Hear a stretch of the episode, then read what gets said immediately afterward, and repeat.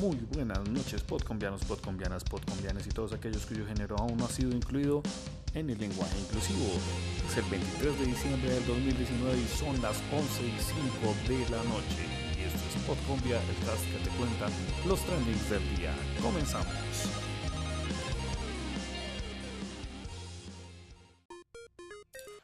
John Jairo Velázquez Vázquez, alias Popeye, fue trasladado a la cárcel La Picota en Bogotá por problemas de salud. En horas de la mañana las redes se llenaron de comentarios hacia el jefe de sicarios del cartel de Medellín, dado que se supo que por su estado de salud requería atención especializada. Popeye estaba recluido desde hace un año en la cárcel La Tramacúa, de la capital del Cesar, luego de ser recapturado por la fiscalía que lo acusa de extorsión. Al saber la noticia, Twitter explotó por unas supuestas fotos filtradas que mostrarían a Popeye algo demacrado. El tema trascendió a trending, dado que varios internautas se alegraron por el estado del reo y luego otros buscaron defenderle alegando que al menos él había pagado condena, no como los del partido de las FARC. En todo caso, la polarización se dio y para este Popeye no hay espinaca que le salve.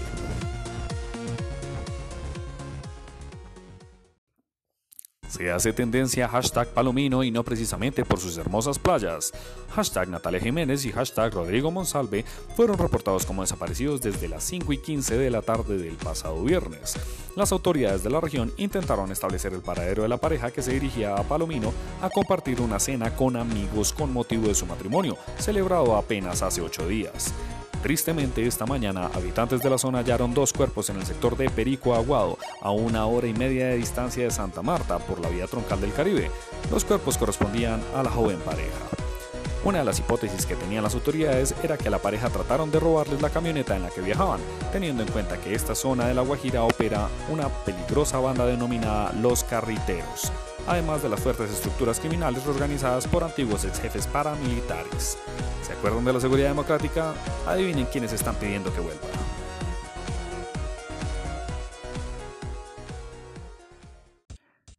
Llegué primero yo al banco que la policía. Este fue el comentario de arroba Don Pornocracia, quien comentó rápidamente sobre un asalto efectuado en el banco BBVA de la calle 85 con carrera 18.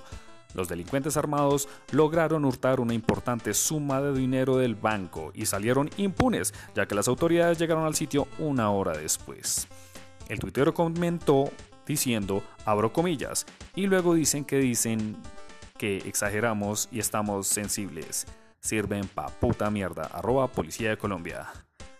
Bueno, no lo decimos nosotros en Podcombia, pero si pasa, ¿qué supone uno?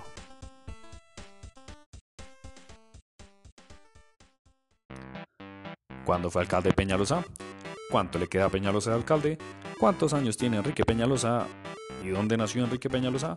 Si una o más de estas preguntas no lo dejan dormir en las noches, déjeme decirle dos cosas. Uno, que usted debe aprender a usar Google y dos, que para que no pierda su tiempo usándolo, aquí le respondemos que nació en Washington DC el 30 de septiembre de 1954, lo que le darían 65 años de vida. Fue alcalde de Bogotá de 1998 a 2000 y en su segundo periodo del 2016 al 2019, y le restan solo 8 días, por lo que las redes, con el hashtag a Peñalosa le digo, buscan despedirlo desde ya unos con admiración y agradecimiento por las obras que dejó y otros con el desprecio y desdén con el que tu ex te abandonó.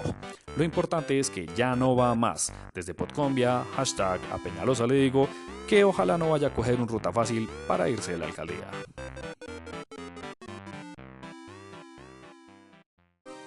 Y esto es todo por hoy, queridos podcombianos, podcombianas y podcombianes. Recuerden seguirnos en Spotify, Google Cast, Apple Cast.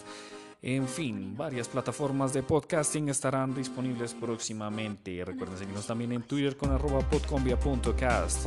El cast que te, los trendings del día. Gracias por seguirnos.